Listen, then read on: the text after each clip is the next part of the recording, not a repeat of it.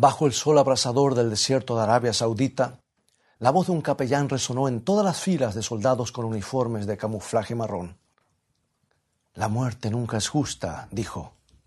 Detrás de él, en una mesa había un casco y un par de botas negras de combate que pertenecían al hombre cuya muerte había venido a llorar. Más tarde, justo antes de las albas, el primer sargento pasó lista y al llegar a un nombre lo llamó tres veces. Especialista Riggs. Pero no hubo respuesta. El bravo infante que había sobrevivido siete meses en las operaciones Escudo del Desierto y Tormenta del Desierto, había durado menos de 24 horas en las calles de Detroit, su ciudad natal. Había sido asesinado a sangre fría en la calle, talado en lo mejor de su vida. La muerte nunca es justa, dijo el capellán. Y sus palabras hicieron que muchos se preguntaran, ¿por qué? Si Dios gobierna desde los cielos, ¿por qué aquí abajo en la tierra suceden tantas cosas que nos parecen injustas? Ve por tu Biblia y en un momento más regresaré.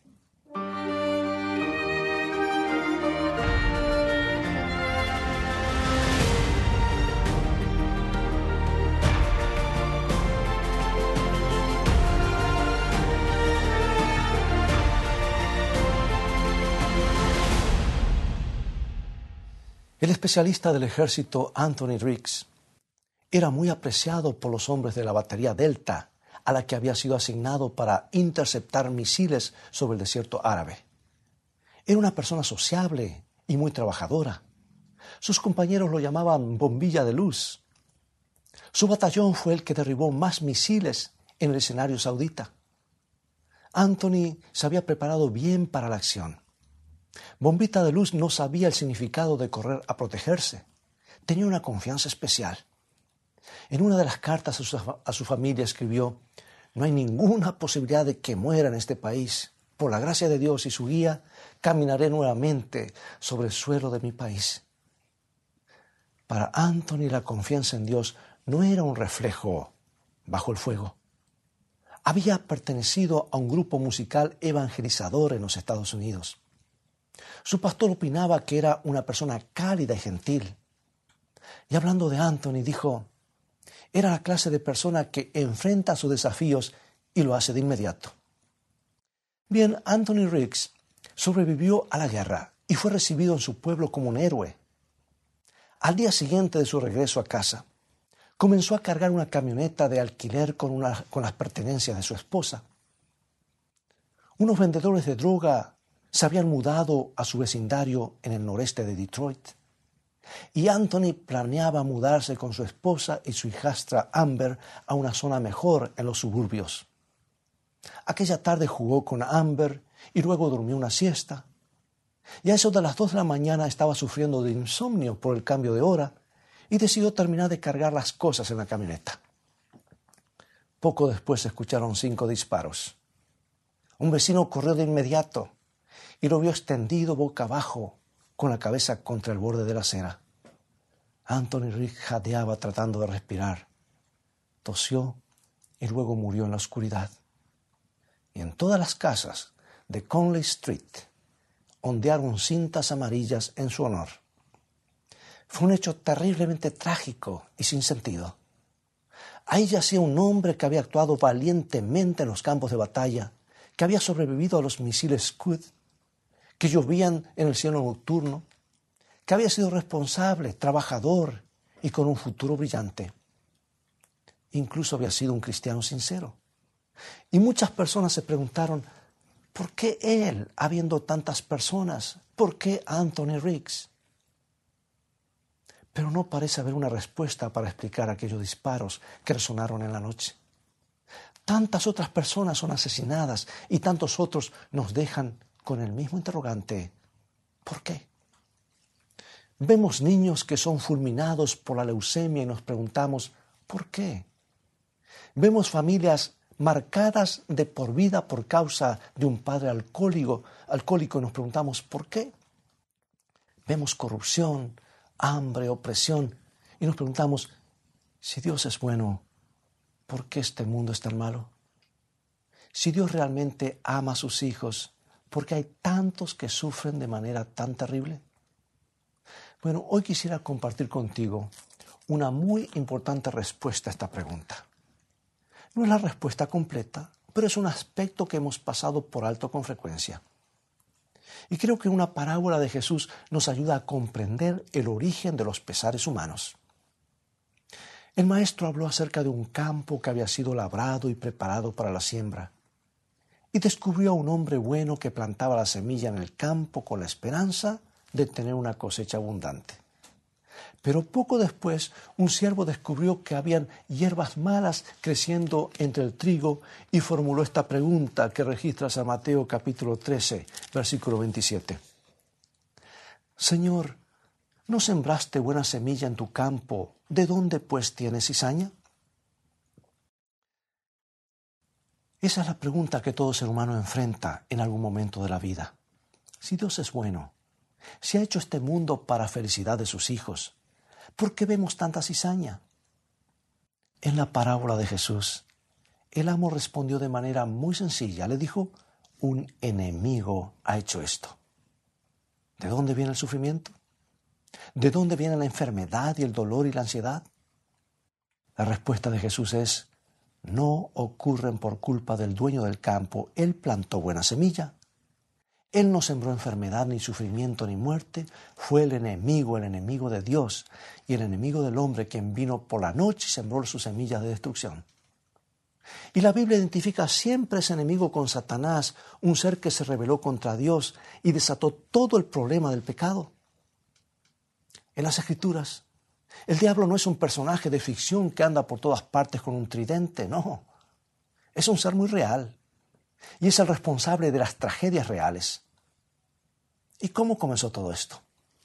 Bueno, el profeta Ezequiel nos da una imagen de la caída de Satanás en su descripción de cierto rey arrogante.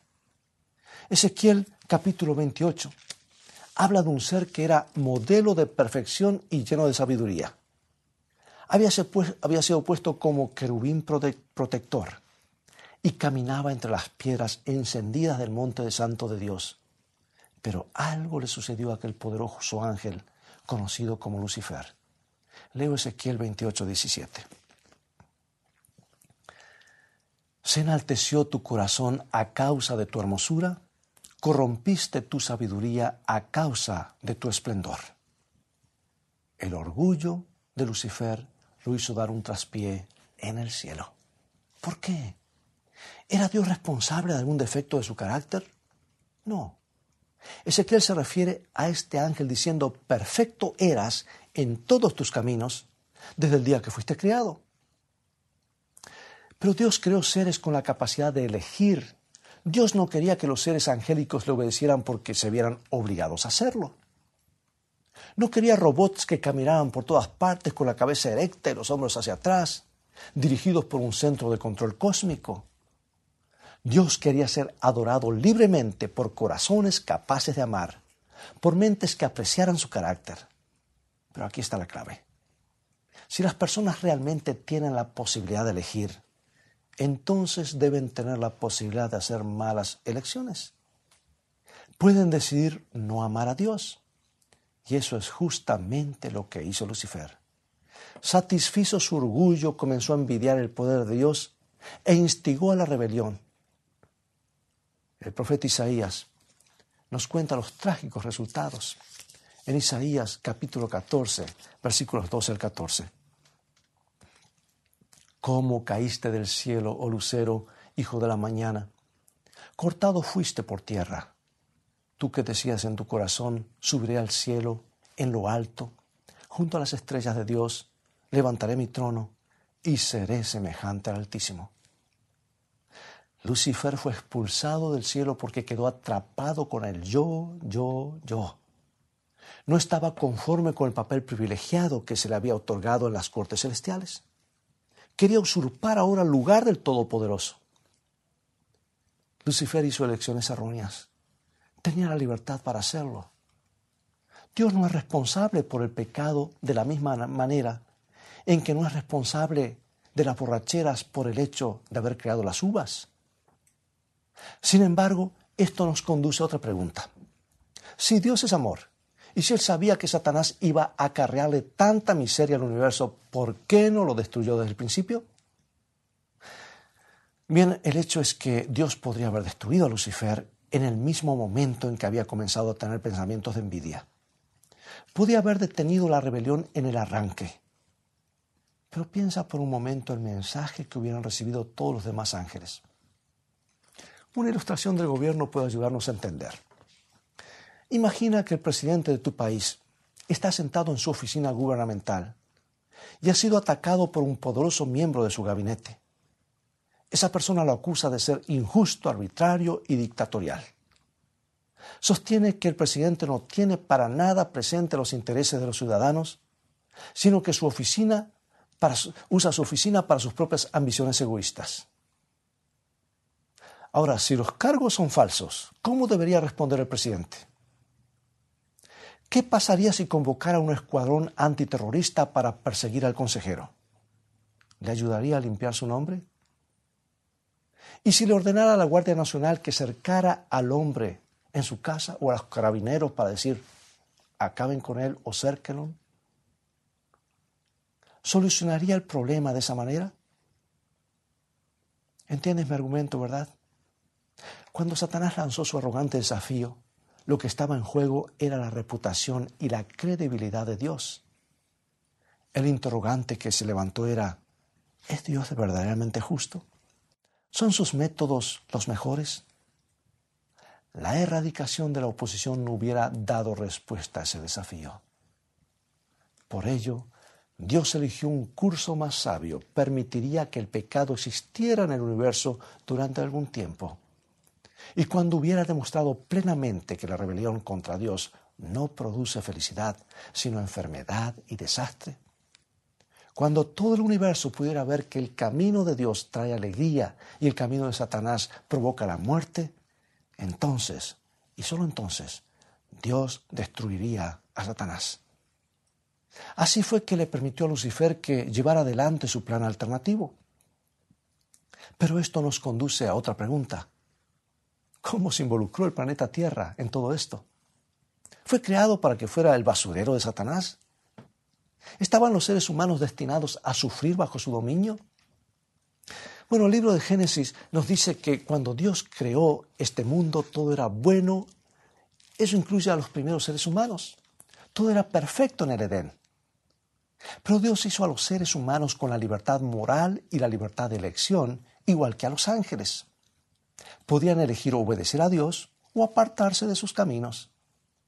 Y cuando Eva se aventuró cerca del árbol prohibido, el árbol del bien y del mal, Satanás disfrazado de serpiente, y aquí un paréntesis, él se puede disfrazar en cualquier cosa con tal de engañar y pasar mensajes falsos. Por eso eso de las apariciones, cuidado con eso. Tuvo la oportunidad de esparcir sus mentiras y usó una serpiente como medio.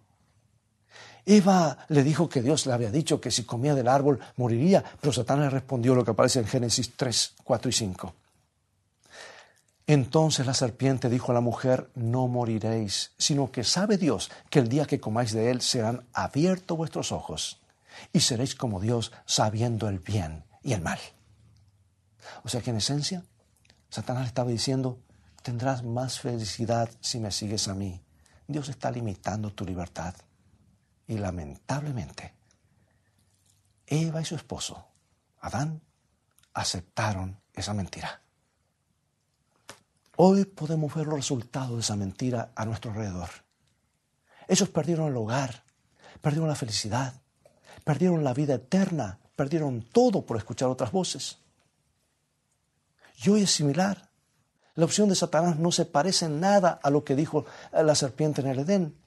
Porque vivimos en un planeta en rebelión, un planeta marcado por la decadencia y la muerte, y todo ha cambiado. Y después que Adán y Eva comieron del árbol prohibido, se llenaron de culpa y ansiedad, porque eso es lo que produce el pecado. Y cuando Dios vino al jardín para buscarlo, se escondieron de su rostro, como si alguien pudiese esconderse de Dios. Nosotros hemos estado escapando y escondiéndonos desde entonces. La gente huyendo de Dios, porque el pecado produce separación entre nosotros y Dios. separación entre las personas. Las semillas de la primera guerra fueron plantadas en los corazones de los padres de la raza humana en el momento de pecar. La razón por la que hay abusos en los hogares, la razón por la que hay violencia en las calles, la razón por la que hay tanta animosidad en este mundo es porque el pecado ha infectado el corazón humano. Y cuando el hombre se separa de Dios, también comienza a separarse de sus semejantes y vienen los problemas y las guerras. Y a la corta, la propuesta de Satanás produce la muerte. Todas las tumbas que vemos, escucha bien, todas las tumbas que vemos son una confirmación de su gran mentira, no morirás. El pecado produce la muerte física, emocional y espiritual. Pero Dios no nos abandonó a nuestra suerte por causa de la rebelión de la raza humana. Desde el mismo principio, cuando el pecado entró en nuestro mundo, Él tenía un plan y nos mostró cuál sería la salida. Dios le dio a la serpiente el mensaje de advertencia que se encuentra en, San, en Génesis 3.15 y que da origen al gráfico que está detrás de nosotros, donde aparece los pies de nuestro Salvador aplastando, pisando la serpiente. Dice 3.15, enemistad pondré entre ti y la mujer y entre tu simiente y la simiente suya. Esta te herirá en la cabeza y tú le herirás en el calcañar. Esa promesa significa que no seguiremos siendo víctimas de la serpiente, Satanás. Dios pondrá enemistad entre nosotros y el maligno. Y debemos orar por eso. Podemos escapar de su dominio. ¿Y cómo sucedería esto? Sucedería por medio de la simiente de la mujer, el prometido, Jesucristo. Él vendría a herir la cabeza de la serpiente en la cruz él destruiría el poder opresor de Satanás. Y ahora para concluir, amigo y amiga, si alguna vez te preguntaste por qué Dios no hace algo para solucionar la enfermedad y el pecado y los dolores en nuestro mundo, la respuesta es que Él ha hecho mucho. Ha dado todo al darnos el don de su Hijo. Jesús puede darnos la capacidad de vivir triunfantes aún en un mundo dominado por el pecado. Déjame darte un ejemplo maravilloso de cómo sucede esto. Hoy comenzamos con la tragedia de Anthony Riggs y me gustaría terminar con el triunfo de Juan. También estuvo en una guerra. Fue piloto en Vietnam. Pasó cinco años y medio como prisionero de guerra en Hanoi, donde él y muchos otros pilotos debieron soportar un sufrimiento terrible. Pero hubo un día en que este hombre recuerda claramente cuando salieron de su situación de abuso y aislamiento. Fue la víspera de la Navidad de 1971. Pocos días antes, Juan había tenido una Biblia por algunos momentos. Copió frenéticamente todos los versículos que pudo de la historia del nacimiento de Jesús antes de que el guardia se aproximara y le quitara el libro. Y llegada esa noche, esa noche especial, los hombres decidieron tener su propio servicio navideño. Comenzaron con la cena del Señor y cantaron villancicos navideños. Juan leyó porciones del Evangelio de Lucas entre himno e himno. Los hombres estaban nerviosos.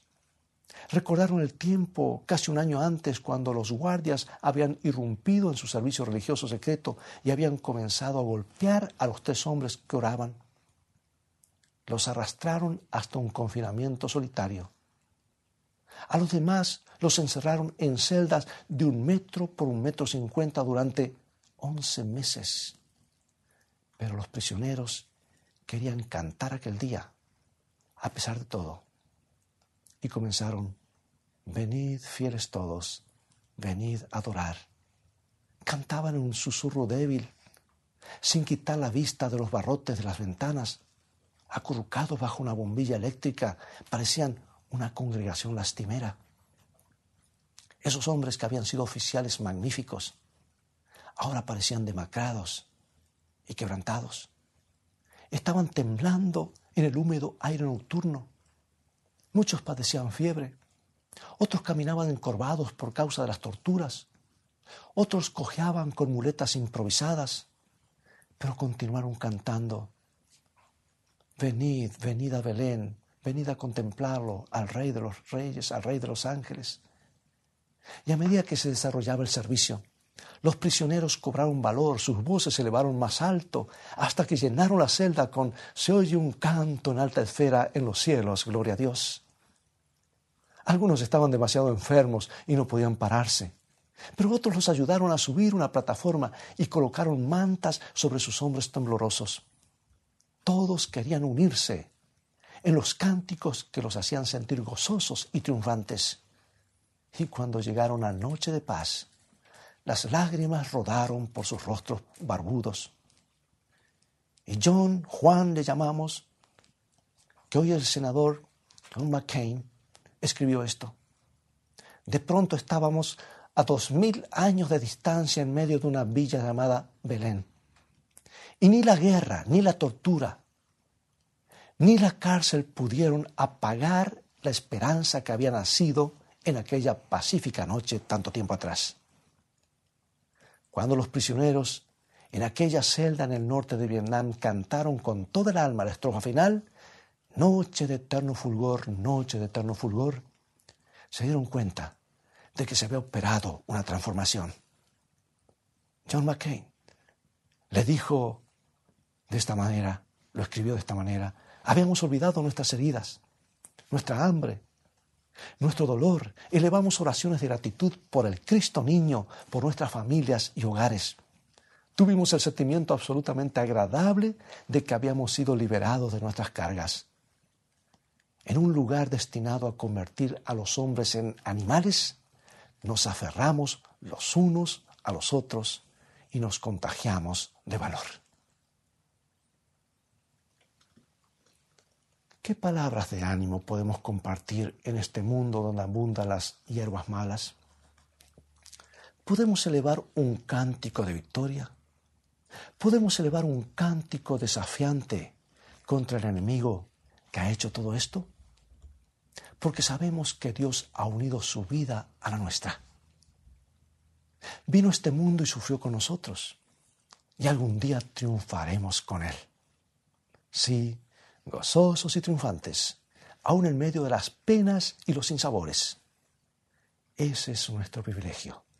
Vivir de esa manera es nuestro privilegio si colocamos nuestra fe en el Rey de Reyes que nació aquella noche de paz en la pequeña aldea de Belén.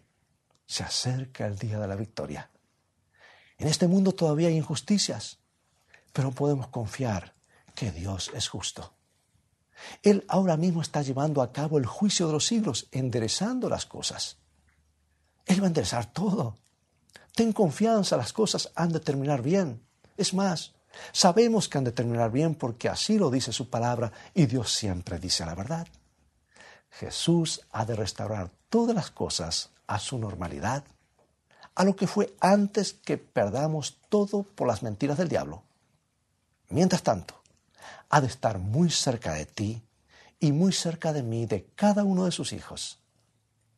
Escucha esta descripción que hace mi autora favorita en las últimas páginas del librito, mi librito favorito después de la Biblia, El Camino a Cristo, página 127.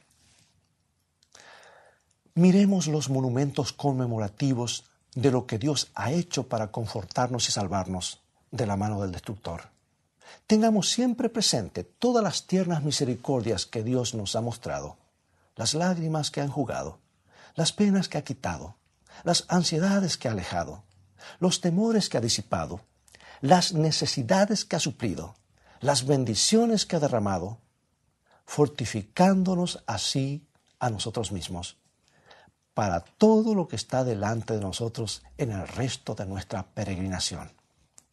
No podemos menos que prever nuevas perplejidades en el conflicto venidero, pero podemos mirar hacia lo pasado tanto como hacia lo futuro y decir, hasta aquí nos ha ayudado Jehová, según tus días serán tus fuerzas. La prueba no excederá a la fuerza que se nos dé para soportarla. Así que sigamos con nuestro trabajo donde quiera lo hallemos sabiendo que para cualquier cosa que venga, Él nos dará fuerza proporcionada a la prueba. Y luego las puertas del cielo se abrirán para recibir a los hijos de Dios. Y de los labios del Rey de gloria resonará en sus oídos como la más rica música la bendición. Venid, benditos de mi Padre, poseed el reino preparado para vosotros desde la fundación del mundo.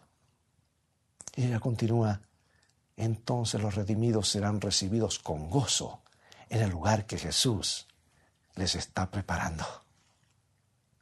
Amigo y amiga, al darle al Salvador el control de nuestras vidas, nos elevaremos por encima del sufrimiento, por encima de la tragedia, por encima, encima de los problemas de este planeta y cantaremos cánticos de victoria. ¿Deseas unirte conmigo en oración? Oremos. Padre, a menudo quedamos perplejos por la crueldad y los azares de la vida en nuestro mundo. A veces nos sentimos tentados a echarte la culpa, pero ayúdanos a comprender quién es el verdadero responsable y ayúdanos a huir del enemigo que ha plantado las malas hierbas. Aceptamos a tu Hijo como nuestro Salvador y Señor. Desde ahora en más, confiamos en el nombre de Jesús. Amén.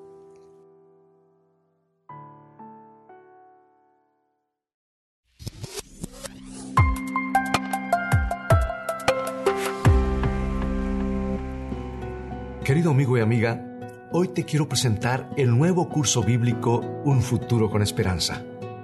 Un conjunto de 24 señaladores con preciosas lecciones de la palabra de Dios que conmoverán tu corazón.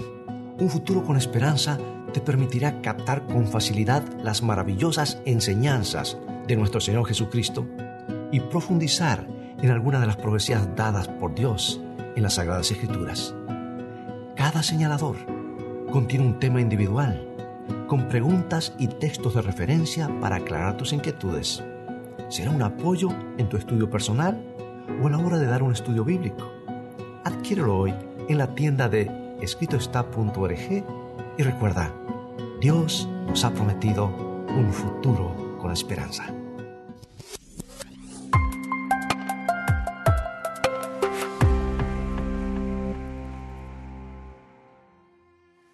Ha llegado el momento de despedirnos. Lamentablemente es todo el tiempo que tenemos por hoy. Será Dios mediante hasta el próximo programa. Te invito a continuar estudiando los mensajes de esperanza de la palabra de Dios. Así que visítanos en nuestro sitio de internet, escrito está, donde podrás obtener una variedad de estudios bíblicos que te ayudarán en tu crecimiento espiritual y en tu caminar diario con Dios. Que el Señor te bendiga y recuerda, escrito está no solo de pan vivirá el hombre, sino de toda palabra que sale de la boca de Dios.